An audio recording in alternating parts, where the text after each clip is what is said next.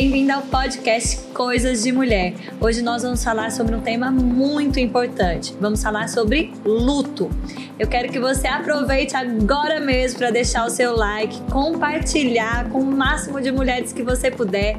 Lembra de seguir o canal, acionar o sininho e vamos embora porque certamente você vai ser ricamente abençoada hoje e Deus vai alcançar o seu coração. Se você conhece alguém que passou por uma situação de luto ou está vivendo esse momento, você precisa compartilhar esse podcast com essa pessoa. Eu tô aqui com Silvia Lima. Oi, Silvia! Oi, Ju, tudo A bem? Paz, é muito bom ter você. Deixa eu falar um pouquinho quem é você? Silvia é membro da diretoria do nosso ministério, Ministério Verbo da Vida. Ela é também líder da coordenação feminina, supervisora das escolas de ministro e mãe do trio Larissa, Felipe e Daniel, que é um trio poderoso, É viu? verdade. Você vai ouvir um pouquinho. Silvia, obrigada por estar aqui, obrigada por estar disposta a abrir o seu coração, a abençoar tantas mulheres que vão estar nos ouvindo. Diga aí um olá que a gente Oi. vai começar. Olá, minha gente. Tudo bem com vocês? Então, prepare os seus lenços, porque nós vamos chorar um pouquinho. Amém. Então, o tema é luto e vamos aqui aprofundar nesse tema. Abre o seu coração, a graça de Deus, a unção de Deus vai alcançar a sua vida agora mesmo, onde você está. Silvia, fala um pouquinho pra gente sobre Gilson. Né? Quem conheceu Gilson foi impactado com a vida dele, com a intensidade dele com o Senhor, tem histórias para contar. Mas tem algumas pessoas que não conhecem Gilson. né? então fala um pouquinho quem era Gilson, onde ele nasceu, o que, que ele fazia. Fala um pouquinho dele pra gente. Então, Gilson, ele era nascido em Recife, né? E eu conheci Gilson em 1985. Uau. né, quando ele mudou para Campina Grande. Gilson era agente da Polícia Federal, né, já trabalhava nisso há bastante tempo. É, se aposentou cumprindo essa tarefa e também Ele tinha cumprindo. quantos anos? Ele tinha 53 anos. Quando você quando conheceu ele, ele? Não, quando ele, Não. Foi, quando ele foi para o Senhor.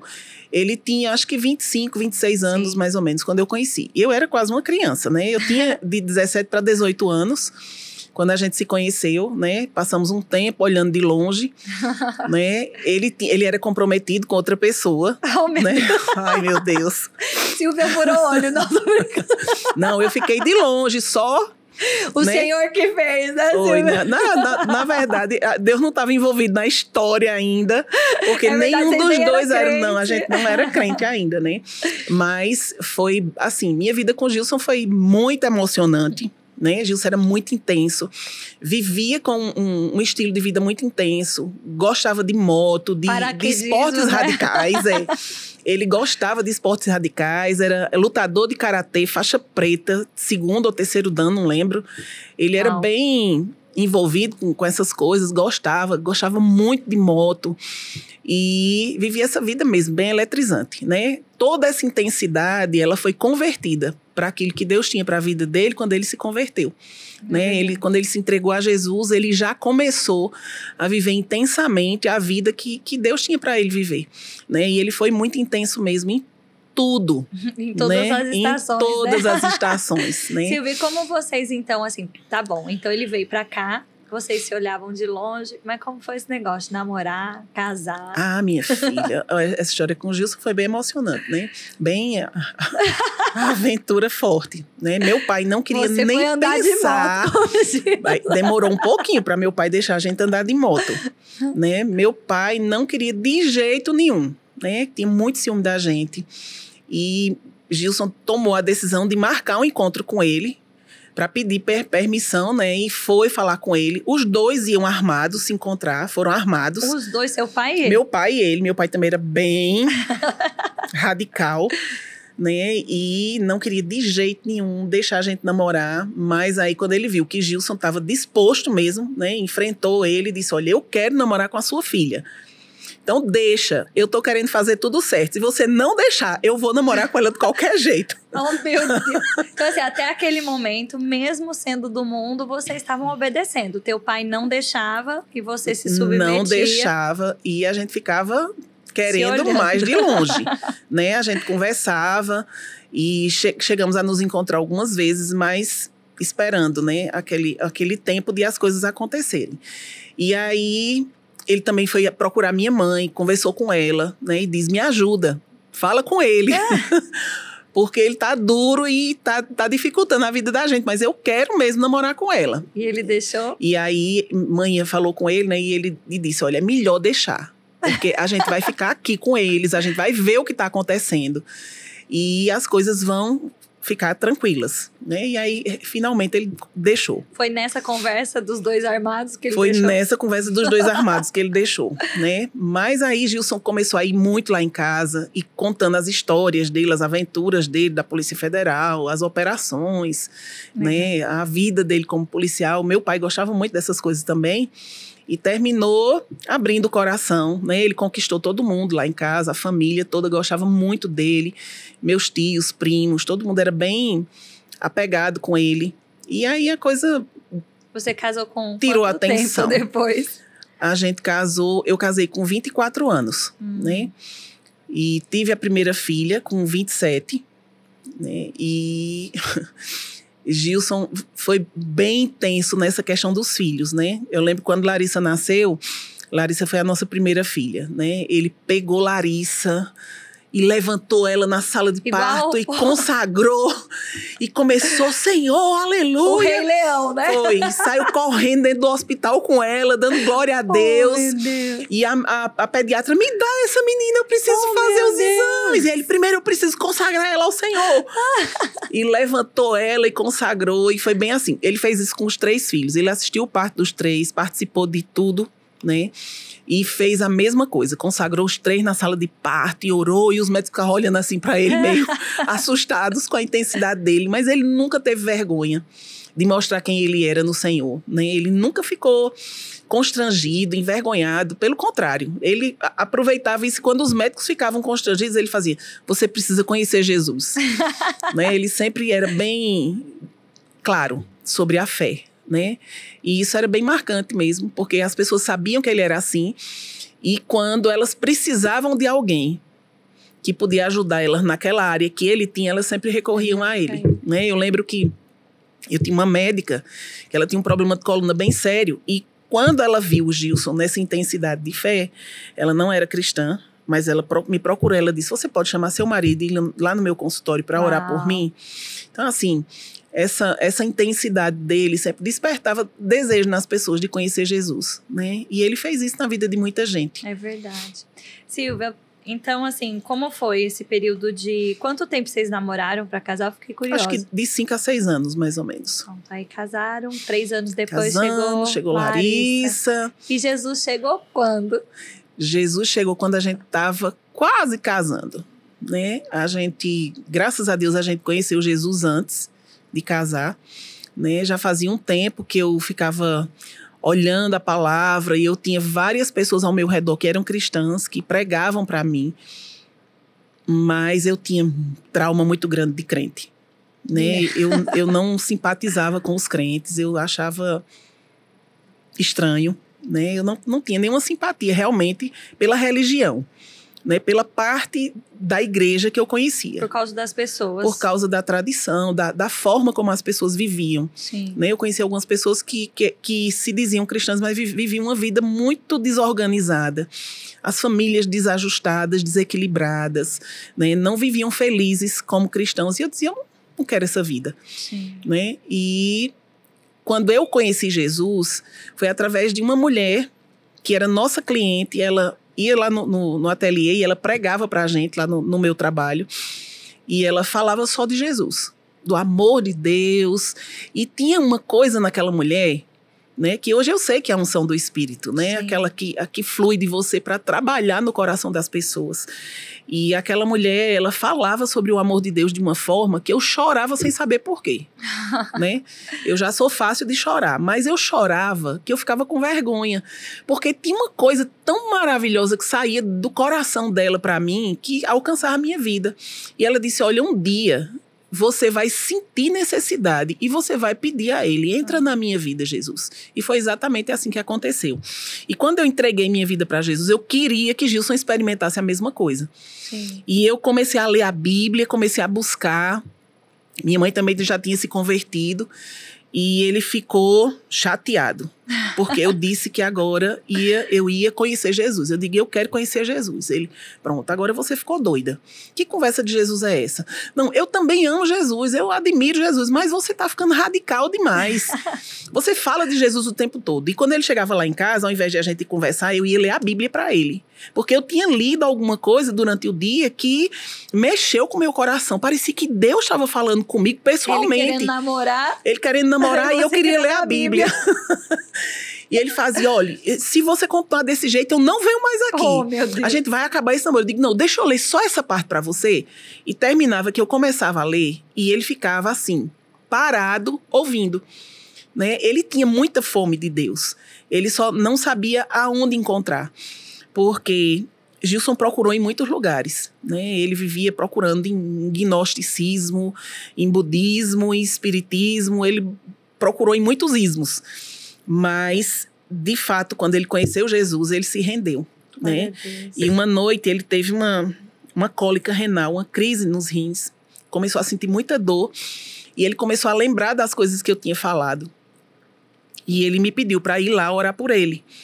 E eu não sabia como orar ainda. Eu tinha acabado de receber Jesus, tinha acabado de me converter. Eu me converti em janeiro e Gilson se converteu de março para abril, mais ou menos. Eu não, não ia, não ia para a igreja, eu não conhecia nada. Né? Eu conhecia o que eu lia e o que eu percebia que, que era de Deus. E eu fui, orei por ele, né? E ele foi curado. Uau, dos rins. E aquilo mexeu muito com ele. Ele ficou muito impactado e ele disse: Eu disse a Jesus, se ele me curasse, se eu pudesse ver ele se revelando para mim, eu ia viver para ele. E naquele dia ele entregou a vida dele para Jesus e ele disse: Eu preciso encontrar um culto, um lugar nessa cidade que tem algum lugar, que tem um culto, um povo, porque eu preciso contar para as pessoas que eu recebi Jesus. E a gente não conhecia igreja, a gente não conhecia ninguém. Eu conhecia essas mulheres que iam lá no meu trabalho, né? E elas se reuniam às tardes para orar. E eu digo, ó, a única o único canto que eu sei é naquela reunião de oração lá na casa daquela mulher. Aí disse: "Vamos lá, eu quero falar, eu quero falar para elas". E só tinha mulher nessa reunião. E eu falei com uma delas, liguei para ela, digo: ó, "Meu namorado, ele tá querendo contar o testemunho dele". E você permitiria a gente ir aí para ele contar o testemunho? Ela, com certeza. Porque a gente estava orando muito por esse rapaz. E a gente foi lá na reunião, ele contou que tinha recebido Jesus, que Deus tinha curado ele dos rins e que a partir de agora a vida dele ia ser para servir a Jesus, né? E foi mesmo assim. Gilson, ele já começou fazendo reunião, indo atrás de gente. Todo mundo que ele encontrava na rua, ele pregava né? E até, até que ele teve o um encontro dele com o Guto, né? No paraquedismo. Sim. E pegou no pé de Guto também. E Suelen até, até ele que, se converter. Até.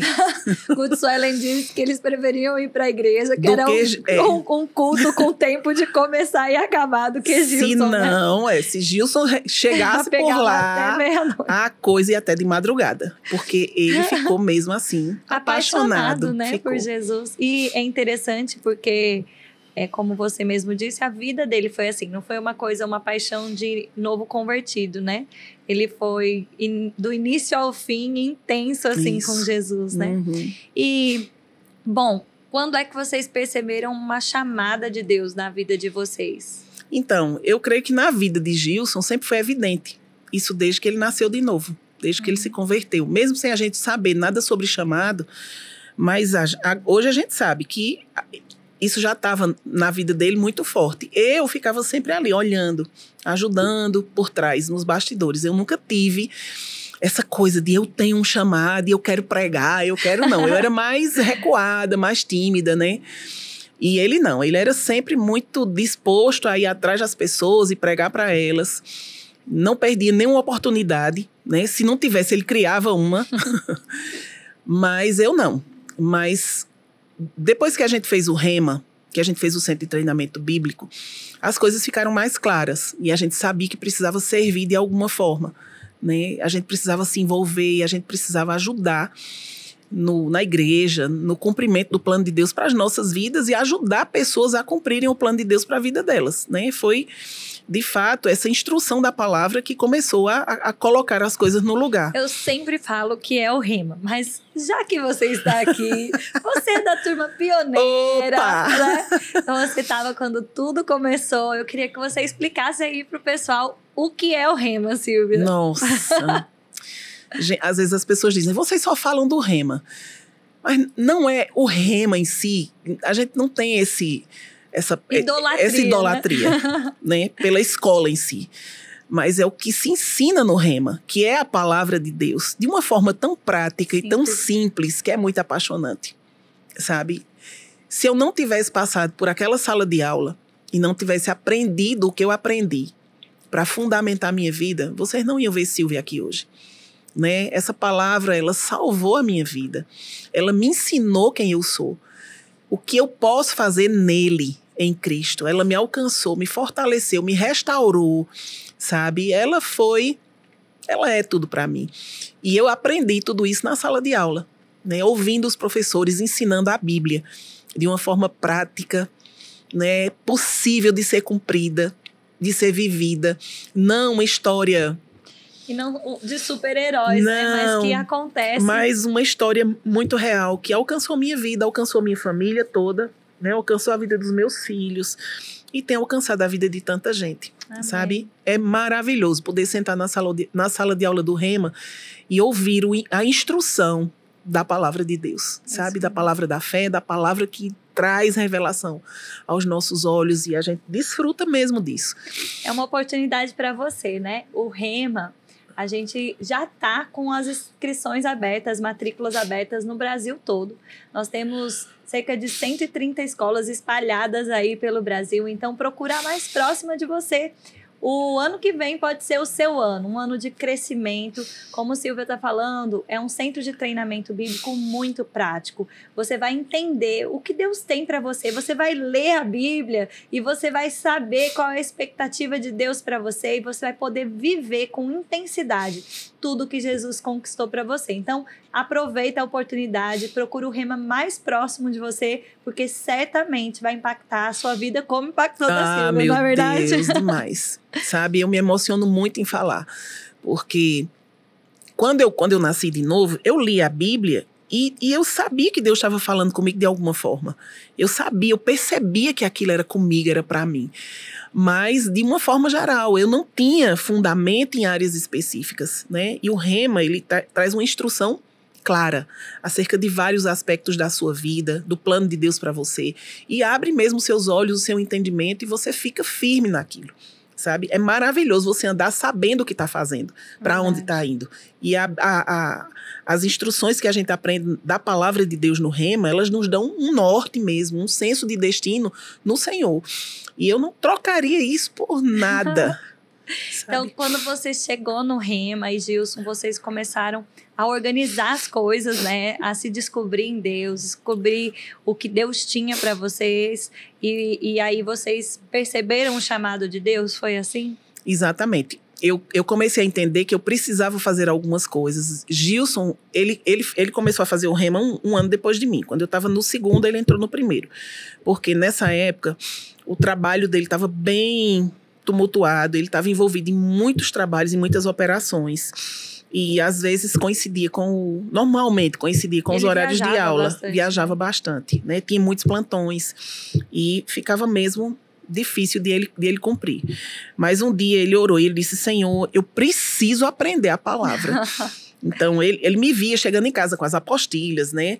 Com os livros, e ele ficava: O que foi hoje? Fala para mim. A gente casou quando eu tava fazendo o primeiro ano. Ah, que legal. Né? E aí, durante esse primeiro ano, eu chegava em casa e contava para ele: oh, hoje teve aula disso, eu aprendi isso. E aí começou a despertar o desejo mais forte ainda nele. E ele orou e ele disse: Senhor, me ajuda a, de alguma forma, eu conseguir organizar o trabalho e as aulas né? E graças a Deus ele conseguiu fazer, né? Quando a gente estava se formando no segundo ano, ele, ele conseguiu concluir Você o primeiro ano. pra Não, Não. você se formou e ele É. veio. Isso. E aí a gente, ele, quando ele terminou o segundo ano, né? Já fazia um ano que eu tinha concluído. E a gente continuou, né? Ele sempre esteve envolvido com essa parte de, de evangelizar, de pregar, de, de ir atrás de pessoas. Ele amava ir buscar pessoas, né? Gilson, qualquer pessoa que ele achasse na rua, ele pregava para ela, né? E foi assim. Ele, ele serviu um tempo, acho que nos conselheiros, depois no diaconato, e eu, acho que no louvor eu servia. Depois, E o pastor dizia que queria te ver cantar no rádio. Era, para desligar o rádio. Mas foi ele quem me escalou para ser do louvor. Quero Eu só deixar claro aqui. Eu quero que você cante no rádio É, pra eu menina, poder desligar. Ele disse, menina, eu queria que você, que você fosse um rádio. Por quê, pastor? Ele, pra mim, ele desligar. Mas isso foi depois, ele brincando.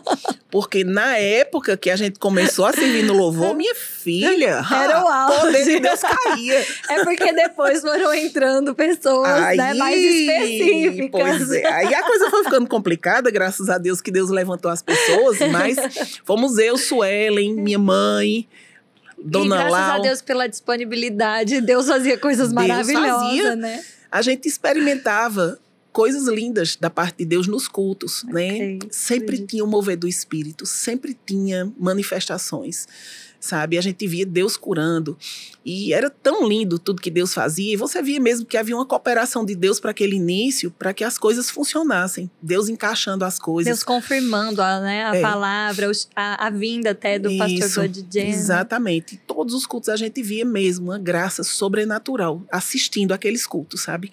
E era poderoso. Tá Eu fora. Creio, eu sei. Você, né, sua família, ela teve um papel muito importante nesse início do Ministério Verbo da Vida.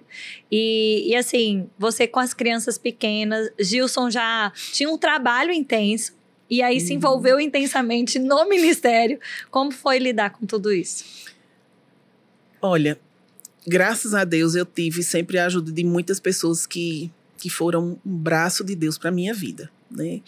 Minha mãe sempre ajudou muito, né? A gente sempre teve ela muito presente. Meu sogro era maravilhoso, né? Eles sempre ajudaram muito, né? E essas pessoas elas fizeram com que as coisas fossem mais leves e a gente podia viajar mais um pouco. Depois eu senti a necessidade, com os meninos já um pouquinho maiores, de que eu precisava parar um pouco, né? Uhum. E aí Gilson começou a viajar mais sozinho. Mas de vez em quando eu ainda consegui viajar com ele, mas eu passei um Uma tempo. fase da escola, né? Que Exatamente. Eles precisavam mesmo da minha presença, da assistência, mas quando ele estava em casa, ele era muito presente para os meninos, né? Ele mesmo, ele não era aquele pai que sentava para brincar. Ele gostava muito de conversar, né? Ele não era muito de brincadeiras, mas era de muita conversa e gostava de levar os meninos para passear de carro, para andar de moto, né? Aí Só era te deixava a com o parte coração da na aventura. mão. Era. Aí os meninos amavam aquelas aventuras com Qual ele. a idade dos meninos, né? A diferença de idade deles. É, acho que são quase quatro anos de Larissa para Felipe e de Felipe para Daniel quase oito. Né, foi bem. Um espaço, né? Foi. Assim, de Larissa para Daniel, para Felipe foi, Foi tranquilo, foi, foi bom. Mas para Daniel foi o Você inesperado. começou de novo, né? Foi. né? Felipe cria nesse irmão, orava por isso. Né? Eu fazia, filho, mas você não já tem uma irmã? Ele, não, mamãe, mas vai chegar outro menino para jogar bola comigo. Eu digo, Oh, "Meu meu Deus." E aí Felipe Daniel nasceu, né, num tempo muito improvável. A gente já sabia que Gilson não podia mais ter filhos, ele tinha tido um câncer, né, Uhum. já e tinha feito é, radioterapia, quimioterapia e os médicos já tinham falado pra gente que essa possibilidade de um terceiro filho não existia mais. Então, esse câncer que Gilson teve foi antes do Daniel. Foi antes de Daniel. Foi quando eu estava grávida de Felipe. Ah, na sim. verdade, né? Quando a Uhum. gente descobriu o câncer, ele estava na minha barriga, Felipe. Eu estava com sete meses de gravidez, mais ou menos. Né? Quando Felipe nasceu, em dezembro, eu estava com Gilson operado em casa, Uau. né? eu operada também, e com Larissa pequena, Com Então- quantos aninhos? com quase quatro. E Clarissa super quietinha. Super quietinha, né? Oh, meu Deus. E quem te ajudou? assim? Aí, menina, Deus me ajudou. Graças Porque a Deus. minha mãe estava com uma crise de coluna enorme, não podia me ajudar. Nossa. E minha irmã morava em outra cidade, né? Os pais dele já eram idosos e não conseguiam. Foi nesse tempo que Samia estava ajudando a abrir lá em Recife, não Esse, foi? esse- esse período de Sâmia ajudando em Recife foi quando Larissa nasceu, Sim. né? Que ela pediu pro pastor Bud, pastor, deixa eu ir conhecer minha sobrinha. Pastor, não, menina, você primeiro vai cumprir suas obrigações aqui. Ela, meu Deus do céu, Silvia, ele não deixa eu ir, deu um sossega aí, menina. E, mas graças a Deus, de alguma forma, Deus me fortaleceu. Sim. sobrenaturalmente, sabe? Foi a graça de Deus Foi a mesmo. graça de Deus mesmo. Ju, eu não sentia nada, eu passei pela Glória cesárea. a Deus. E eu não sentia nada. Eu Glória a ajudava Deus. Gilson a levantar, sentar, deitar, dava banho nele. Fazia tudo operada. Uau. E, E cuidava da Larissa e, e do de Felipe. Larissa, que Larissa não era moleza. Agora, Felipe, ele sempre dormiu a noite inteira. Que benção. A gente chegou do hospital naquele dia da maternidade e ele já dormiu a noite inteira. Ele não acordava. Uau. E a médica, a pediatra fazia: se você precisa acordar ele para mamar. E eu pegava ele, botava ele para mamar, ele não acordava. Você seguia a regra que o Thiago segue. Ele fala: o nenê tá quieto, não mexe. Deixa quieto.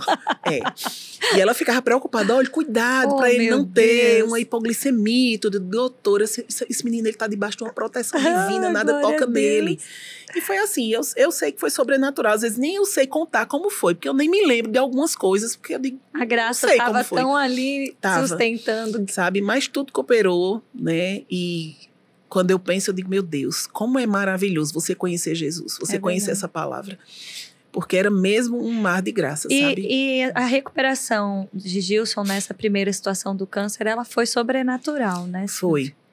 A gente não tinha respostas dos tratamentos. Uhum. A gente não via os médicos Onde era dizerem. o câncer? Ele teve um câncer no timo. Já estava com metástase né, no pulmão, em- algumas outras partes dessa do mediastino.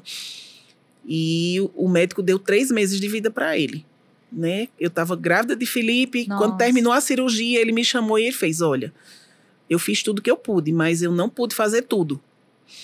Porque realmente a gente não conseguiu fazer o que eu, o que eu esperava que, que ia conseguir. Então a gente não conseguiu tirar tudo. E ele vai ter, no máximo, pelo que a gente viu lá, uns três meses de vida. Gilson viveu 13 anos depois disso. né? Então ele teve mesmo assim uma intervenção divina na saúde dele nisso aí. E todas as vezes que a gente ia no médico, ele, ele passou por todos os tratamentos, Sim. né? Mas chegou num ponto que o médico disse: Olha, Gilson, a gente não tem mais nada para fazer. Ele teve uma reação à quimioterapia muito forte e ele não podia continuar fazendo, então não tinha mais tratamento. Né? Chegou num ponto que o médico disse: Olha, não, se a gente continuar fazendo a quimioterapia, a gente vai te matar. Então vamos parar. E aí você vai. E foi nesse quadro que Daniel Foi. chegou. Felipe, Não, Felipe nasceu. Aí depois Isso. ele tinha essa situação de, por passar por tudo isso, de não ter mais filho. isso, exatamente. A gente não podia mais ter, né? Mas Daniel chegou. Mas Daniel chegou, né? E eu só descobri, eu só vim cair a ficha que eu estava grávida de Daniel quando eu estava já com três meses de gravidez. Porque Que era não passava pela minha cabeça. É. Eu sentia os sintomas da gravidez, mas eu digo, eu tô estranha, mas como assim? Não, não é possível. e eu ficava sempre protelando um dia. Aquilo estava assim, muito forte, aqueles sintomas de gravidez muito forte. Eu digo, para nessa farmácia. E eu comprei um teste de gravidez escondido dele e fiz o teste em casa, né? Deu positivo e eu liguei para minha médica, doutora Verônica, eu disse, doutora, esses testes de gravidez de farmácia, eles funcionam? Elas funcionam? Pode estar um falso positivo? Ela disse, olha, Silvia, falso positivo não. Pode É dar um falso negativo. É, é Mas quase um- impossível um falso positivo. é, um falso positivo não, mas um falso negativo sim. Que, o que é? Fala pra mim. Eu digo, então, eu fiz um teste hoje deu um positivão aqui bem grande. Ela disse, nossa, meu Deus, você tá grávida, menina. Eu digo, doutora, mas não pode ser um falso positivo, não. Ela, Acho que não. Fala pra mim como você tá. E contei algumas coisas pra ela, os sintomas que eu tava. Quanto tempo faz que sua menstruação não vem? E eu falei tudo. Ela só, olha, Silvia, eu acho que você tá grávida mesmo. Vai lá segunda-feira no consultório Pra gente só pedir o, o exame de sangue para tirar a dúvida. Mas eu acho que você tá mesmo. Eu digo, meu Deus, vou dar notícia a Gilson. Quando eu disse para ele, Gilson, eu tô grávida, ele ficou louco. né? Ele ficou muito feliz. Ele deu tanto grito em casa, tanto é. glória a Deus, Deus seja Porque louvado. Porque isso era sobrenatural também é. operando dentro da sua família. Né? Exatamente. Né? E assim, o médico disse para ele: olha, qualquer coisa que a gente tente fazer para você não vai funcionar. Que então, vai para casa, viaja com seus filhos, com sua esposa, desfruta da vida, faz tudo que você conseguir fazer nesse tempo que te resta. Que coisa. E deu assim, ele realmente disse: ó, você vai morrer, né? E a gente se apegou ao Senhor, a gente começou a buscar a Deus de forma mais intensa e declarando a palavra, se alimentando da palavra, né? A palavra de Deus ela é remédio. É verdade. Né? Ela cura. Ela é viva. Ela é verdade. Ela é viva, cheia de vida e de poder. Amém. E quando Gilson começou ali intensamente, diligente, buscando a palavra, né? Passou três meses, ele não morreu. Passou um ano, ele não morreu. Passou dois anos, ele não morreu. E ele voltou um dia para o médico, ele começou a sentir um, uma, um pouco de, de dificuldade respiratória, como se fosse com alguma gripe, uma coisa mais forte. E quando ele voltou para o médico, o médico disse, você ele, sim, eu. ele achava ele que estava morto. Achava que ele já tinha morrido, né? E ele disse: O que é que você quer? O que é que você está sentindo? Ele disse: Doutor, eu tô com uns sintomas aqueles. Rapaz, não sei como você está viva ainda. Isso devem ser sequelas mesmo da doença. E eu vou fazer uns exames aí para ver. Vamos fazer. E quando ele fez os exames, ele ficou chocado. E ele disse: Olha, realmente, não tem nada. Não tem nada, Uau, não tem explicação. Você tá com uma sinusite aí e eu vou passar os remédios para você tomar, mas seu pulmão tá limpo, não tem nada. Glória a Deus. Tá tudo bem. Então, assim, a... depois teve outra situação, mas é, não tinha nada a ver com aquele câncer. Não. Esse câncer, ele foi completamente Restaurado. Gilson, ele quase morreu algumas, algumas vezes. vezes. Né? Até porque ele era radical. Era perigoso, perigoso. Ele quase morreu no paraquedismo, ele quase morreu de moto, ele quase morreu no trabalho. Tiveram algumas situações, eram uns quase, né? E ele teve outro problema nos rins, ele teve um cálculo nos rins que obstruiu o rim dele, que ele quase morreu. Teve infecção generalizada. Ah, o médico Deus. me chamou e fez: Olha, Silvia, se despede do seu marido porque ele tá indo embora. Ai, eu digo, ah, mas Deus. ele não vai, não. eu tava com o Daniel, acho que o Daniel tinha um ano de idade, dois, dois anos, dois anos de idade. Isso foi em 2008. E ele me chamou e disse, olha, olha ele. Eu não reconheci, Gilson, quando eu vi. Né? Ele foi colocar um catéter, teve uma parada respiratória e teve infecção generalizada e ficou lá, na UTI, muito ruim, quase morto mesmo e vivendo por aparelhos, né? Bem grave mesmo. E aí eu orei, eu digo, Senhor, eu não vou liberar esse homem agora não. não é possível, agora não. E aí orei por ele, impus minhas mãos, falei com ele, eu digo, olha, volta, porque eu não vou ficar aqui sozinha com esses meninos.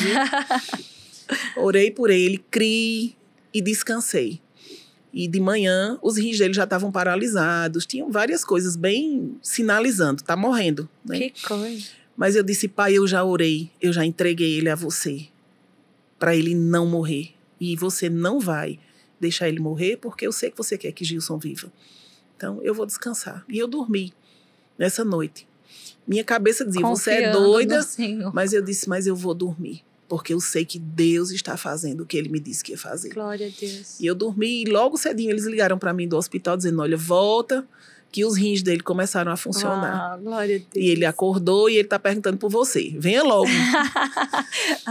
e eu cheguei lá, eles já tinham é, mudado ele de lugar, ele já estava lá com os olhos querendo pregar para o povo, pedindo uma caneta para escrever, que ele estava entubado, Sim. né? Não podia falar, mas já estava lá falando com o povo. Foi Jesus que me curou, viu? Dizendo ao povo, escrevia e mostrava assim. Dizia, doutor, reconheça que foi Jesus. Você disse para minha esposa que eu ia morrer. Eu não morri, foi Jesus. E o médico foi, foi Jesus.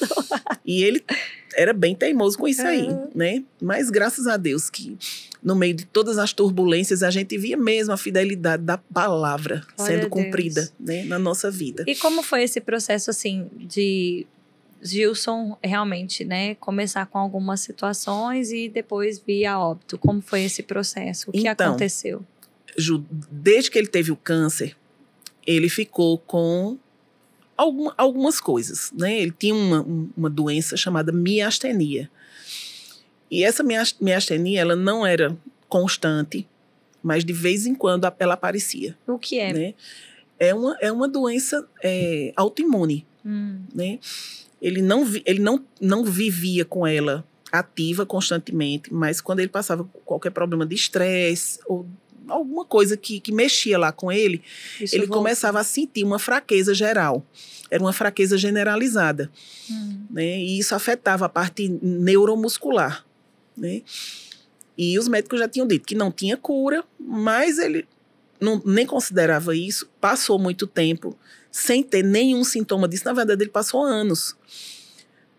Mas Gilson era muito extravagante também uhum. né?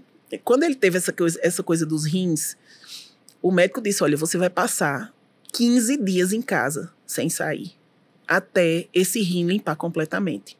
Né? O rim dele ficou muito ruim. E deixou ele de molho. Eu deixei ele em casa, arrumei Gilson, organizei ele todinho e disse: olha, eu vou trabalhar. Fica em casa. Não sai. 15 Sim. dias. Ele tá bom. Eu digo, você promete que vai obedecer ele.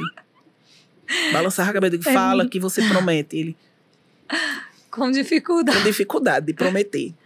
Quando eu saí, acho que passou uma hora, eu liguei para casa. E falei com a menina lá, cadê Gilson? Ela disse, ele saiu. Eu não acredito, não. Para onde ele foi? Foi orar, uma pessoa veio aqui pedir para ele orar por um homem que estava com rancenias e ele foi orar por esse homem. Ah, meu Deus. E eu fiquei tentando ligar para ele, ele nem atendia o telefone, ficava recusando a chamada, depois desligou o celular. Ai, meu Deus. E ficou se escondendo a manhã inteira. Quando ele chegou em casa, já era quase uma hora da tarde, né? Então, ele tinha essas, essas extravagâncias, né? E depois que você vai ficando mais velho, você tem que ter alguns cuidados. Ele, assim, apesar da intensidade, ele às vezes não considerava cuidava o próprio dele. corpo, É, né? ele- é, isso mesmo. Ele não cuidava dele, sabe? Em relação a essas coisas. Ele cuidava, se alimentava bem, dormia relativamente bem, mas em relação a essa coisa do repouso, do- do- dos cuidados com ele mesmo, ele não Não era esse amor de pessoa, entendeu? Vivia, como se diz, sendo corrigido por isso, vivia levando a- a- a- as duras por causa dessa questão, mas ele sempre se excedia, sabe? Uhum. Sempre. Quando passava por qualquer coisa, Gilson, você não precisa ir. Fica em casa. Às vezes ele marcava três viagens na mesma semana. Eita. Aí eu digo, Gilson, você já está cansado, espera, marca só uma. Ele, não, mas eu preciso ir, eu me comprometi. Ele não tinha muito equilíbrio mesmo Não, nesse em ponto, né? relação a Nesse isso, não. aspecto. Uhum. Entendeu? E assim, Que parecia ser uma coisa boa, mas acabou, assim, absorvendo ele de um deixando jeito, as ele energias. muito né? cansado, É. sabe? Eu via ele ficando muito cansado. E ele não descansava, Uhum. né? Não descansava. E eu, eu vi que ele começou a enfraquecer no corpo. Sim. por causa desses excessos, né? E a gente pegava no pé dele, tanta gente falou com ele, sabe? O próprio pastor Bud, Guto, o pessoal, Gil, se cuida. Teve- eu lembro que uma vez ele tava, ia para um evento no Rio, e eu falei com o Guto, eu disse, Guto, Gilson não tá bem para viajar, mas ele vai assim mesmo. Ele disse, vai não, vou mandar cancelar esse evento. E Guto cancelou o evento, e ele ficou muito bravo com o Guto. Eu imagino. Sabe? Ele, Guto, você cancelou o evento. Ele, cancelei, você não vai viajar. Guto, mas rapaz, não faça isso não, já tinha dito ao pastor que ele, Gilson, você vai ficar em casa e você vai repousar. Ele ficou muito bravo comigo, porque eu fui dizer para Guto, e Guto foi falar com o pastor, olhe, isso rendeu, isso rendeu. né? Então, ele, ele gostava, ele amava pregar. Sim. Ele amava estar no meio das pessoas, ele amava fazer isso. Ao ponto de ele não, não pensar se sobre ele. considerar, Não, né? não se considerar. Mas assim, esse é o perigo, né? Que assim, você precisa de um corpo para cumprir a vontade de Deus, né? Exatamente, precisa mesmo, né? E nisso aí ele foi Aqui, descuidado, sabe, sim. com isso. Então, E eu ele via, ficou, foi isso que aconteceu, assim, essa sobrecarga trouxe à tona aquela situação do autoimune, foi isso? isso começou a desencadear esse processo, né? Eu vi ele enfraquecendo, ficando mais cansado. E aí eu digo, vamos no médico dar uma olhada nisso. A gente foi, o médico disse, você está com os sintomas de miastenia de novo. Uhum. Né? Então, dá uma segurada. Ele tentava, mas ele gostava, sabe? Ele, ele ficava até quieto uma semana, 15 dias, já era o limite dele. Você via que ele ficava inquieto e ele não queria ficar em casa sem pregar. E aí, quando eu via, Jesus tinha se comprometido de novo para ir para algum lugar, né? E aí, eu digo, homem, Senhor está nas tuas mãos. Não adiantava e... eu ficar no pé dele, porque ele gostava de fazer isso. Ele queria fazer, então eu digo, então vai-se embora, rapaz. E ele foi e fez o que, o que ele realmente queria. Ele foi intenso nisso. E eu, eu vou dizer uma coisa para você, Ju. Eu sei que a gente passou perrengues, principalmente depois que ele foi embora, lógico. Sim. Mas eu vou te dizer, Gilson não teria sido feliz se ele não tivesse vivido como ele viveu. Sim. Sabe? Se ele tivesse ficado com limitações, se ele tivesse ficado impedido de pregar, ele amava estar no meio do povo ministrando. Amava. Isso realizava ele. Então, foi ruim para a gente ficar sem ele. Mas se ele tivesse ficado sem isso, ele não tinha ficado feliz. E como foi, sabe? assim, receber essa, essa notícia, né, que Gilson tinha partido? Então, eu estava do lado dele, né? Ah, sim. A gente, eu acompanhei todo o processo, fiquei com ele no hospital, dentro da UTI, todos os dias, né? Participei de tudo o que envolvia o, o tratamento. O Mas ele foi ficando mais consciente do, do céu, sabe? Ele olhava para mim, ele ria, e eu fazia, ó, eu tô, eu tô, eu tô, eu tô vendo nos seus olhos Deus. o que você tá falando, o que você tá fazendo. Você não vai, tá? Aí ele Tipo, desculpa sabe? aí, mas eu tô desculpa, querendo. Desculpa, mas eu tô querendo. Mas a gente literalmente via isso, sabe? E chegou no dia e ele foi, né? Eu lembro que a gente estava em São Paulo, a gente tinha transferido ele para São Paulo para ele receber um, um, outro tipo de tratamento lá. E aí Guto sentiu no coração que devia ir, né? Na quinta-feira à noite, Guto chegou e no, na sexta pela manhã o médico ligou para mim, Silvia, vem para o hospital que Gilson está partindo. Gilson está indo embora. E a gente foi, ficamos lá com ele, eu, Guto, Sâmia, acho que pastor Zé Roberto de Guará. Guaratinguetá. Sim. E a gente ficou lá com ele e ele foi. Foi sim. Né? Foi embora. Foi tranquilo, né? Triste demais você ver isso. Ah, meu Deus, na hora eu fiquei arrasada, passada, né? né? Arrasada. Mas uma paz tão grande me dominou, sabe, Ju? Uma coisa tão de Deus. Sabe aquela paz que lhe domina? Eu chorava, mas eu estava com tanta paz dentro de mim. E quando a gente se organizou para voltar para casa, né? Vamos agora dar notícia para os meninos. É isso que eu ia perguntar, é. como foi? Ai, meu Deus, aí essa parte foi foi osso. Gils, Guto entrou em contato com Suelen, para Suelen ir rápido no, no, na escola pegar a Larissa. Felipe estava em casa com Daniel, mas Larissa estava na escola. E o nosso cuidado era que ela ficasse sabendo por, por, por outras, outras pessoas. pessoas. Mas de fato, ela ficou sabendo por outras pessoas. Não deu tempo. Foi. Né? Suelen foi pegar ela, ela estava com o celular na mão e alguma uma pessoa lá postou a, nas redes sociais. Acabamos de perder o profeta Gilson lá. Oh, a, a conversa vazou, né? Antes da família saber. E a gente pediu para alguém ir correndo procurar os pais dele para eles não ficarem sabendo ah, também.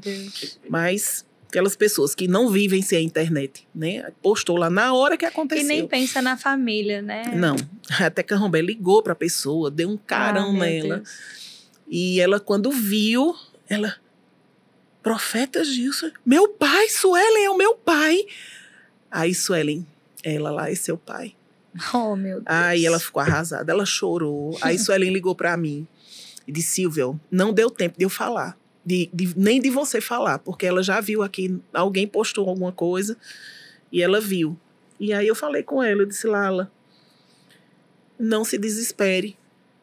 Seu pai tá com Jesus. Ele não foi para um, nenhum lugar que, que ele não tá feliz. E que ele não queria, né? É. Fica tranquila, filha. Eu tô chegando aí, eu vou explicar tudo para você bem direitinho. Mas eu vou precisar que você me ajude com seus irmãos. Eu preciso que você fale com Felipe e você conte para ele, mas conte da forma que a Bíblia diz. Porque aí eu falei para ela. Eles tinham quantos anos, Silvio? Larissa. Deixa eu ver, acho que Daniel tinha quatro. Felipe tinha 11, 12, de 11 para 12. E Larissa tinha uns 15 por aí, quase 16. Uhum. Né? E aí ela foi para casa, né? Chorou bem muito no carro, oh. mas aí segurou. segurou, leu a Bíblia, os te aqueles textos de Tessalonicenses. E chegou para Felipe e disse: Felipe, eu tenho uma notícia para dar, mas eu quero ler a Bíblia para você né? Aí ele disse, Larissa, foi meu pai que morreu. Aí Larissa foi. Mas você precisa ouvir o que eu vou lhe falar. E isso ele até filmou, né? Ela falando para ele. Ela leu a Bíblia para ele. mostrar. Foi, ela leu a Bíblia para ele. E ela disse: Olha, nós não estamos sós. e nós vamos confiar em Deus. Porque ele tá com. Nosso pai está com ele e a gente vai ficar cuidado. Você não precisa ficar desesperado. E aí ela disse: vá tomar um banho, ora em línguas, que Deus vai cuidar do seu coração. E aí Suelen disse que ia lá no banheiro para escutar, né? Se ele estava mesmo chorando, desesperado. Aí ele estava orando forte, né? E daqui a pouco ele se acalmou, né? E passou o desespero. E quando eu cheguei, a gente conversou, eu falei com eles. E as coisas se acalmaram, né? Foi muito triste. Mas... É que não é fácil, né? Mesmo não. sabendo que a pessoa parte para estar com o Senhor, não é fácil. Não, né? você não quer perder, não quer ficar longe, né? Uhum. Mas foi tão gracioso, sabe, Ju, o cuidado de Deus com a gente. Eu lembro que no, no velório, o pastor João, ele fez uma oração. E isso foi definitivo para a gente. Ele orou e ele disse: Senhor, eu oro pela sua paternidade cobrindo a vida de cada um. eu recebi aquilo, sabe? E eu disse para os meninos: vocês precisam receber isso, porque isso vai guardar a vida de vocês até o fim. E a gente ficou debaixo dessas palavras, né? crendo nessa paternidade que assiste, que, que protege, que orienta, que supre, sabe? Foi muito gracioso. A assistência de Deus foi mesmo sobrenatural. As pessoas falam muito, né, sobre o luto, o tempo de luto, que é até um pouco do que você já entrou, né, assim, essa sensação, né, de que você não quer ter a ausência daquela pessoa, né? Mas fala um pouquinho assim, para nós, né? O, o, o que é o luto? Como foi para você esse processo? Se demorou? Olha, Ju, eu fiquei com, com os meninos, com os três filhos. Muitas responsabilidades, né? Muitas coisas para desbravar, para vencer, para organizar. E eu tinha duas opções: ou crer na palavra e confiar em Deus, para me levantar, me reerguer e Sim. estar no, num lugar de paz sabe, de confiança, de segurança. Ou eu tinha a escolha de me entregar ao desespero, à tristeza, né? E eu escolhi ficar nesse lugar de paz, de, de confiança em Deus. Porque os sentimentos, eles são reais. Você eles teve são que reais. lidar com isso? Claro que sim, né? Você sente, né? Eu, eu tinha o hábito de cobrir Gilson toda noite. Gilson se descobria muito, ele se mexia muito na cama. Então eu vivia cobrindo ele, já era automático. Meu braço já cobria ele, mesmo se eu não estivesse vendo ele. Então, muitas noites eu me acordei cobrindo ele, sem ele estar tá lá. Aí quando, quando, eu, quando você cobre, aí você lembra, cadê? Ele não tá. Não tá mais. Então, eu chorava, né? Sentia muita falta. Né? Ele pedia muito, ele era muito dependente. Ele fazia, amor, com que roupa eu vou? Amor, cadê meu sapato? Traga uma água para mim. Sempre ele pedia muito. Então aquela ausência ficou, Sim. né? Aquela falta de alguém tá lhe pedindo alguma coisa ficou, né? Mas quando essas coisas aconteciam, né, que eu acordava, perdia o sono e queria vir aquela tristeza, eu pegava a Bíblia e eu começava a ler.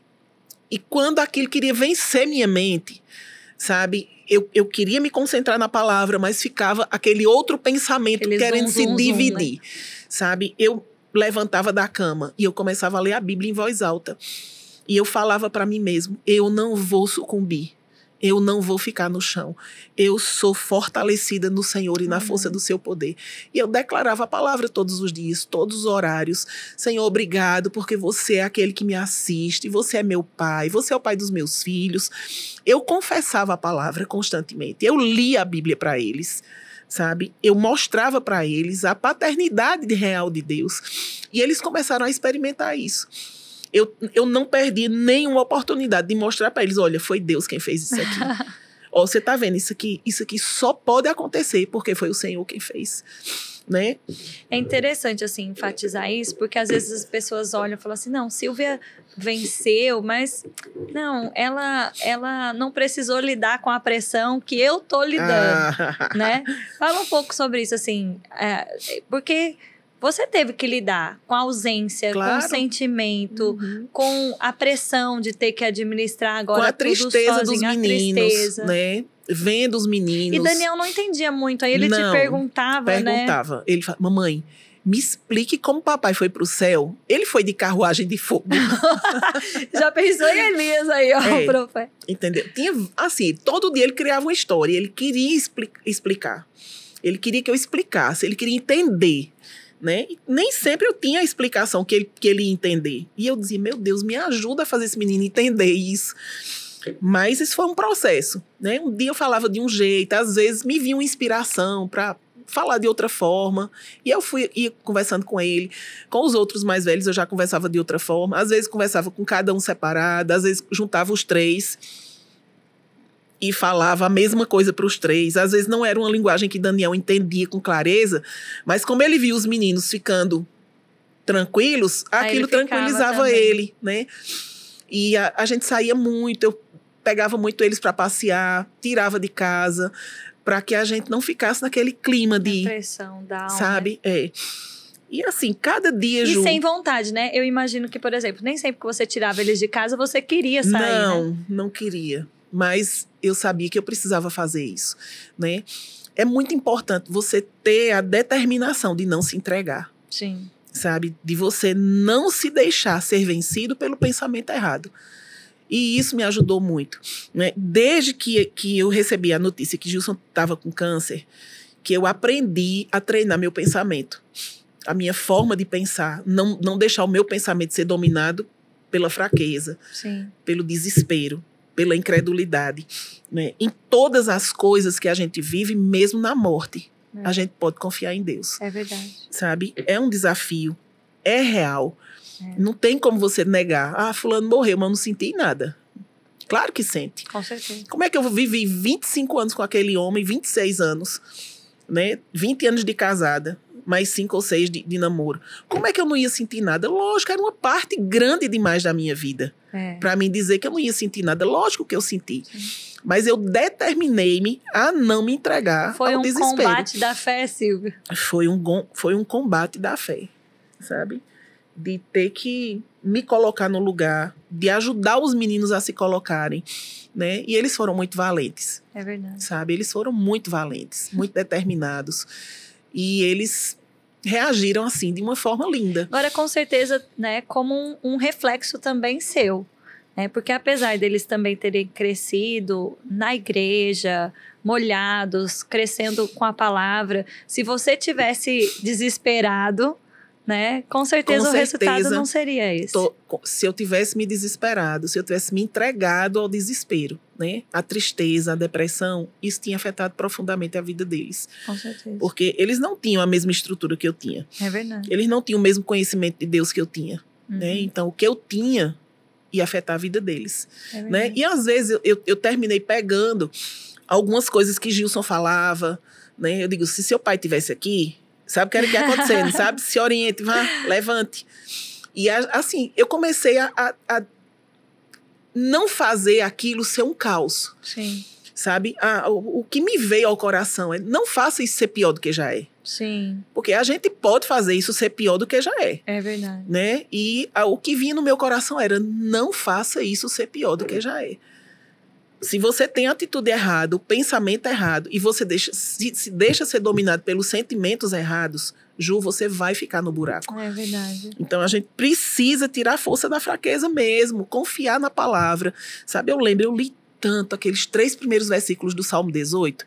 Eu te amo, ó Senhor, força, Força minha. minha. sabe? Eu li tanto isso, eu declarei tantas vezes, sabe? Eu procurava textos na Bíblia que me fortalecessem, que mostrassem que Deus estava comigo. E aquilo supria a ausência de Gilson. Aquilo supre até hoje a ausência de Amém. Gilson. Todas as ausências, tudo Com que certeza. tudo que não aconteceu, tudo que ficou para trás, sabe? A presença de Deus, ela é muito real. Vencer a, a frustração, vencer o medo, Isso. né? A dor. Aham. E, e Silvia, assim, você buscou também pessoas, tiveram pessoas que, que te ajudaram nesse processo. Tiveram, Ju. Uhum. Deus, Deus foi maravilhoso mesmo comigo, sabe? Eu tive o cuidado da- das pessoas do ministério, da minha liderança. Pastor Bud e Jenny, eles foram muito, meu Deus, presentes. Good Suelen, sem palavras, sabe? Tantas pessoas, tantos pastores, tantos amigos, irmãos, sabe? Eu sou muito grata pela família de Deus que a gente tem, sabe? Meu Deus do céu, tanta gente que que pôde ajudar. Agora, deixa eu falar uma coisa, eu creio que isso vai ajudar algumas pessoas. Sim. Com toda essa ajuda, mas Ju, a vida volta ao normal. É. As pessoas, elas têm uma vida. Elas Porque têm tem uma aquele rotina. momento inicial, né? Isso. Então, eu, eu lembro que nos primeiros dias a casa vivia cheia de gente. Mas quando passa 15 dias, um mês, a coisa se acalma. Sim. E você tem que seguir em frente. Porque as pessoas têm a vida delas, elas não podem viver sua vida para sempre. É verdade. Né? Elas estão ali assistindo, ajudando a organizar. Eu tive muita ajuda de muita gente. Né? Muitas pessoas que se disponibilizaram. Eu lembro que teve uma noite que eu estava tão cansada, porque eu passei três meses com o Gilson dentro de um UTI, então não dormia. Então, nesses dias depois, eu estava esgotada fisicamente falando. Aí um trouxe uma sopa. O outro veio Ah, e trouxe legal. uma coisa para os E às meninos. vezes uma coisa tão simples, né? Que fica uma dica aí, se você conhece alguém que tá passando por uma situação, às vezes fala, ah, não sei nem como ajudar, porque às vezes tem isso também, as pessoas é, não sabem direito o que dizer, o que fazer, mas olha, uma atitude tão Olha, simples. Alguém levou uma sopa. Alguém foi lavar a roupa lá em Hum. casa. Eu vou aí ajudar. Alguém foi fazer uma faxina. Tiveram tantas pessoas que vieram se legal. disponibilizar. Entendeu? Então, se disser, você ganhou um milhão de dólares? Não. Mas eu ganhei tanta ajuda de tantas pessoas. Eu lembro que teve um- um- uma família que mandou um monte de carne pra gente. Sabe? Um monte de carne. Eu digo, meu Deus, não tem nem onde guardar tanta carne. Porque de muitas formas Deus cuidou da gente, sabe?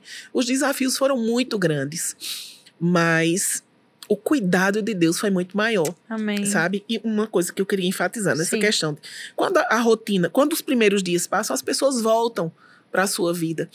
Então, não nunca pense que as pessoas não se importam com você É verdade. né? Eu, eu, eu uma vez estava aconselhando uma pessoa e essa pessoa estava falando: Ah, eu estou me sentindo muito sozinha, ninguém se importa, eu não recebo visita, ninguém vai na minha casa fazer isso. Eu queria tanto que ter pessoas para conversar. E eu quero dizer para você: não fica esperando que todo mundo vai fazer tudo por você, É verdade. sabe? Procure fazer também alguma coisa por você. Né? Uma das coisas, Ju, que me veio ao coração, que eu lembro, eu estava orando ao Senhor, a gente ia começar os períodos de formatura Sim. porque Gilson faleceu dia 21 de outubro, dentro da conferência de mulheres. Ai, ai. Eu Né? lembro, é verdade. Eu estava na tava acontecendo na conferência de mulheres e o que acontece? Gilson morre dentro da conferência, né? Dentro do período da conferência. Sim. Então, foi como se diz um trauma para muita gente, né? E aí eu lembro, né, que ficou aquela coisa. E aí, meu Deus, você nunca mais vai querer participar de uma conferência. Sempre vai lhe lembrar isso. Eu digo, agora é que eu vou trabalhar para essa conferência. O diabo é um safado Sabe? mesmo, né? Ele é. Tenta Entendeu? paralisar você. Tentar dizer, olha, Tenta tá vendo? Se mesmo. isso fosse de Deus, mas foi na conferência, você serve na conferência, trabalha pela conferência. Vou continuar trabalhando. Porque Deus não tem nada a ver com essa culpa. Sabe? Deus não é culpado por isso. Pronto, você chegou no ponto, assim, as- um ponto crítico, né? É, muitas pessoas elas acreditam quando elas vivem uma, uma situação dessa é, que Deus fez aquilo. E a primeira pergunta é: Deus, por quê? Né? Por que o Senhor fez isso? Por que o Senhor permitiu isso? Então, fala um pouquinho sobre isso mesmo, Silvia. Como, como foi lidar né? Com até os porque a, porque os porquês eles vêm para todo Uhum. mundo, né? E até pessoas às vezes falam, né, tentando consolar, falar: "Ah, mas Deus sabe de tudo, Deus Uhum. sabe o que faz", né? Mas como é que você lidou com os porquês? Olha, conhecendo Gilson como eu conhecia e as traquinagens dele, eu nunca questionei Deus de dizer, Senhor, por que você fez isso? De jeito nenhum. Porque eu sabia que de alguma forma, né, a- a- as traquinagens dele, a vida intensa que ele Sim. viveu, deixaram mesmo ele mais cansado, mais aberto.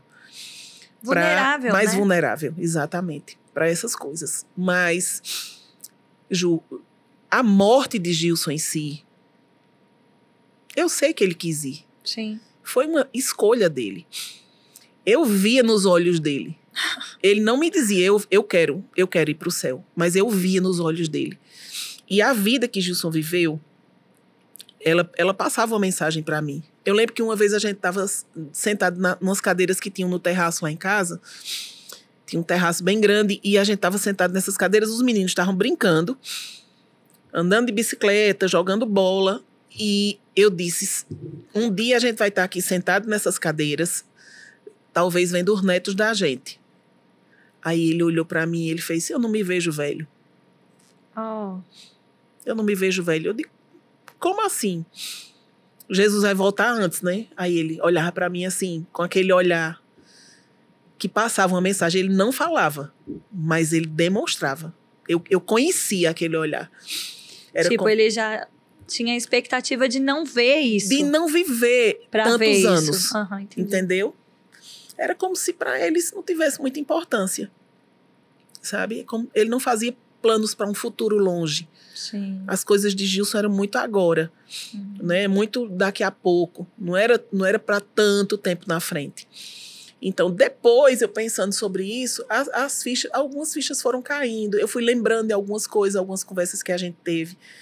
Aí vai encaixando. Vai encaixando, né? Eu vi. Quando ele se viu daquela forma, ele quis ir. coisas. Sim. sabe? É como se ele tivesse dito: eu já fiz o que eu precisava fazer, agora eu quero ir. Sim. Não sei porque ele fez isso. Quando ele chegar, quando eu chegar ali, ele vai ter que me explicar essa parte. Eu digo: a gente vai ter uma conversa ainda. Eu digo: ó, avisa aí, Jesus, para ele que a gente vai ter uma conversa. Porque para mim era inadmissível ele querer ir, Sim. entendeu? Você com as três crianças pequenas ainda. Exatamente, os meninos precisando dele. Mas o fato é que ele foi. É. E eu não tinha o que fazer, não dava para puxar pela perna como a gente brinca, né? É. Eu brincava com o pastor, eu dizia, ó, pastor, se o senhor for, puxa pela perna. Ele fazia, menina, você não vai conseguir que eu sou pesado. Mas o fato é que você não tem como desmanchar isso. É. E Ju, eu vou te dizer uma coisa, eu vi tantas vezes Gilson sendo curado sobrenaturalmente. Sim. Eu vi ele sendo curado dos rins. Eu vi Gilson sendo curado de uma pneumonia. Gilson teve derrame pleural. Ele teve tantas coisas. Que se fosse Tantos pra sair, tinha saído, né? Assim, entendeu? tipo, se ele quisesse, né? Se ele quisesse, sabe? Se ele quisesse. Mas É. alguma coisa mudou dentro dele. Eu tenho certeza que alguma coisa mudou, sabe? Não foi porque Deus quis. Sim. Não foi porque Deus não tinha um futuro para ele. Foi porque talvez ele não se via nesse futuro. Não sei. Eu não sei explicar o, o, o porquê dele. Eu Sim. sei dizer que não foi Deus quem fez isso. Sim. Eu tenho plena convicção, porque eu vi tantas vezes Deus curando o Gilson. Eu vi uma vez Gilson tendo uma crise de miastenia. Ele estava tendo uma parada respiratória.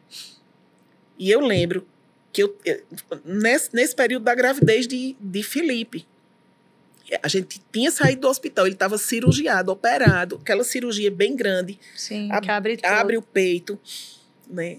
E ele fez essa cirurgia. Estava bem delicado, com aquele, com aquele relatório, aquele, a- aquela sentença do médico, ele só vai viver três meses, no máximo. Mas quando eu vi ele passando muito mal e ele perdendo as forças para respirar, ele não conseguia mais respirar. E ele olhava para mim e ele só arfava, pronto para ter essa parada respiratória. Eu lembro que eu me ajoelhei na minha cama, do lado do banheiro onde ele estava. E eu orei. Eu disse: Jesus, você está aqui. E Gilson não vai morrer. Eu sei que ele não vai. E eu disse para ele: Gilson, Jesus está aqui. A palavra é real. E ela está operando vida no seu corpo. Ju, eu senti aquela presença de Deus entrando naquele quarto sabe? Eu senti Jesus entrando naquele quarto e eu percebi ele passando a mão na minha cabeça, sabe? Foi uma coisa, coisa tão linda. real, eu não tenho como explicar, mas, mas foi muito real para mim. Jesus entrou no meu quarto e na mesma hora, depois que eu falei aquelas coisas para Gilson, ele deu um brado lá do banheiro, hum. um aleluia, sabe? E ele levantou, ele disse: Eu tô curado. Eita. Eu tô curado. E eu disse, eu sei. Sabe? Eu vi tantas intervenções divinas. Gils quase morreu no paraquedas, não morreu. Era para ter morrido, não morreu. Perseguição policial. Atiraram nele, a bala não pegou. Como não pegou? Não pegou, não sei. Ele fazia, Pro, não sei como. Livramento, proteção, tava ali. Tantas coisas. Né? Eu sabia que Deus estava pronto para fazer. Né? De fato, Gilson viveu três meses dentro da UTI, debaixo de uma intervenção divina. Sim. Porque aconteceram tantas coisas dentro daquele, daquele tempo que, não naturalmente falando, ele não, não teria explica, vivido né? três meses. Né? E eu sei que Deus estava ali. Silvia, sabe? agora quem perde né, um familiar, alguém assim, repentinamente, é, e tá com esses porquês, o que, que você pode dizer assim?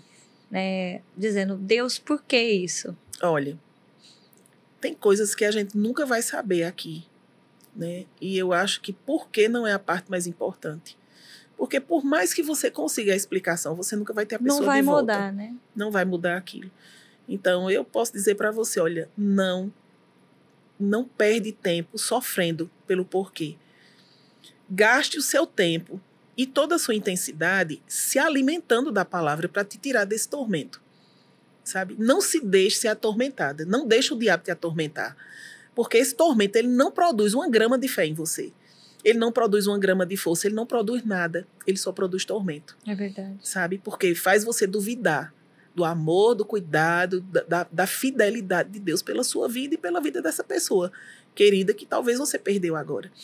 Mas se essa pessoa está no Senhor, eu quero te dizer, você nunca perde alguém que está em Deus. né? Que lindo, é verdade. Você nunca perde uma pessoa que está em Deus. E esse tempo de separação, ele é temporário. Ele é agora, mas daqui a pouco não vai ser mais. É a nossa bendita esperança. Porque nós temos essa bendita esperança. Aleluia. Jesus está voltando e daqui a pouco acabou tudo, é. né? Tudo vai mudar. É temporário, então não se atormenta, se fortalece no Senhor, recebe o que ele tem para sua vida. Deixa essa paz te dominar sabe? Essa graça te assistir e você vai ver que as coisas vão entrando em ordem cada dia. Amém. Sabe? Ju, Deus é muito real, ele é muito fiel. Amém. Se eu puder dizer todos os muitos e os extras que Deus é, a gente vai passar o dia todinho aí falando sobre isso. É verdade. Porque cada dia eu provo dessa fidelidade. Amém. Sabe? Desse cuidado, dessa provisão sobrenatural. É muito sobrenatural. né? Eu lembro quando, quando aconteceu a situação, uma coisa que o diabo me atacava. Como você vai criar esses meninos? Sim. Como você vai pagar as contas? Como você vai suprir tudo? A única coisa que eu sei hoje é que o meu bom pastor, o meu bom pastor, nunca vai me deixar sem, sem provisão. Amém. Ele nunca vai me deixar na mão. Ele sempre vai cuidar de mim. Ele não vai falhar nunca eu sempre me alimentava com essas palavras. Foi nessa confiança que você criou as crianças, criou né? Criou as meninos. crianças. Tá aí, Larissa, vivendo a vida dela, servindo ao Senhor, cuidando de pessoas, é né? Felipe trabalhando, fazendo as coisas, né? Servindo, ajudando pessoas. Daniel descobrindo quem ele é, né? Se descobrindo em Se Deus. Se descobrindo, crescendo, né? É tão lindo ver eles crescendo, né? E ver o fruto do que Gilson deixou na vida deles. Amém. A influência, né, as referências, né, a, a, a vida que ele viveu com Deus, sendo uma referência para os meninos. Às vezes eles me perguntam coisas do pai, às vezes eles não lembram de algumas coisas porque eles eram, eram pequenos. pequenos. Mas quando eu conto as histórias, ai, tá certo. e por que você perguntou isso? Não, porque eu tava pensando sobre essas coisas. Ah, são as interrogações que chegam no, no amadurecimento deles. Sim. E, de alguma forma, o que Gilson viveu traz uma referência. Então, Ju, não tenho como dizer para você que a minha vida teria sido do mesmo jeito se eu não tivesse Deus nela. Com certeza. Sabe? Ele faz toda a diferença. Ele quer fazer essa diferença na vida de todo mundo. Amém. Mas para isso você precisa confiar completamente. Amém. Sabe? Para isso você precisa se deixar ser conduzido pela palavra, porque ela vai lhe conduzir a esse lugar de Amém. paz e descanso. Amém.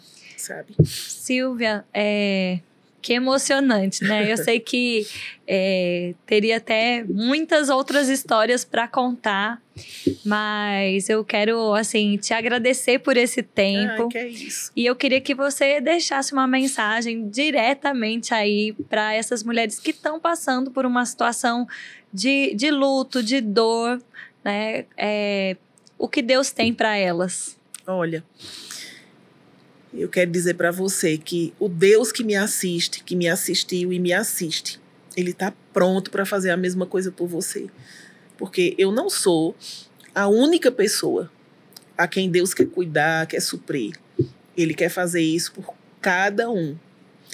E tudo que você precisa é se entregar a esse amor cuidadoso, a essa graça que está disponível para você viver e desbravar o seu caminho vencer esses desafios que têm se apresentado. Eu sei que existem muitos, mas se lembra, existe um Deus que te ama, que está pronto para cuidar de você. Se você deixar essas dúvidas, esses porquês, esse tormento de lado e receber esse amor que vai te cercar.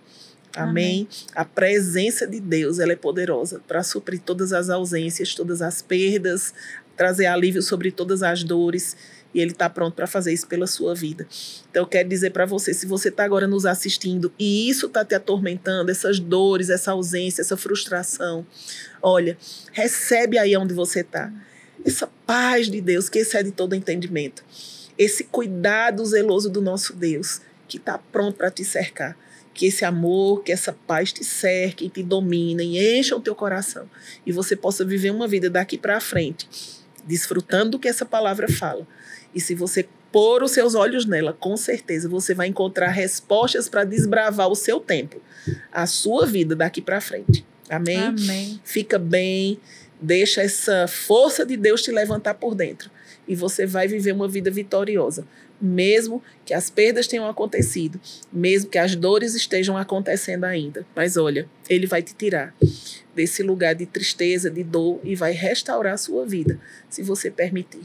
Amém. Amém. Glória a Deus. Muito obrigada, Silvia. Eu que agradeço. Mulherada, aproveita também e segue a gente no Instagram. Coisas de Mulher, Verbo da Vida. Eu quero deixar também uma dica de ouro aí para você a loja Ligner, né? Tem roupas maravilhosas. Eu estou num look a Ligner aqui para você. Você pode entrar no Instagram também da loja e onde você tiver poder comprar. Aliás, na conferência de mulheres você pode passar na loja, né? Aproveita. Isso. Tem também a o Instagram feminina Feminina MVV. Feminina MVV. Isso. O Feminina Store tá com umas jaquetas jeans. Olha. Uau, né? Na Feminina Store. Tá então, tá entra agora mesmo, Feminina MVV no Instagram, segue lá, acompanha tudo. E ó, no próximo sábado eu espero você para o podcast Coisas de Mulher às 11 horas. Você tem visto como esses podcasts têm abençoado a tua vida, alcançado. De fato, ele foi criado para abençoar você, mulher de Deus, a sua casa, a sua família, e nós estaremos juntas crescendo em Deus a cada episódio. Então eu espero você. Fica na paz. Tchau, tchau.